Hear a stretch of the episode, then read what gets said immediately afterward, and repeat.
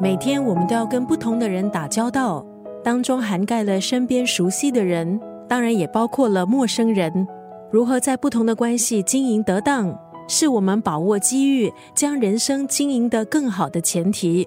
今天在九六三作家语录分享的文字，出自这本书《关系力》，用百分之十关键人物成就百分之九十的大事。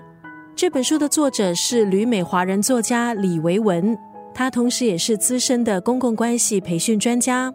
作者李维文以自己的专业经验，列出七种关系情境社交技巧，同时也破解经营人脉的迷思。我们常说谈钱伤感情，书里就列出一项实验：年收入越高，并不一定对借贷更大方，反而是更谨慎，容易拒绝。你以为的朋友，或许一提到钱这个字就马上出局。但有时候谈钱是在任何一方有困难时验证双方互信的一个方法。还有另一个迷思，就是在一段关系里头，你要把自我放低。可是书里却提倡另外一个论调：合理展现自我是在社会生存的首要态度。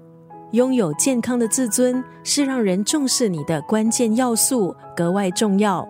今天在空中分享这本书。关系力用百分之十关键人物成就百分之九十的大事当中的这一段话，无论你和对方关系多好，倾诉也要适可而止，否则只是把对方当作情绪垃圾桶。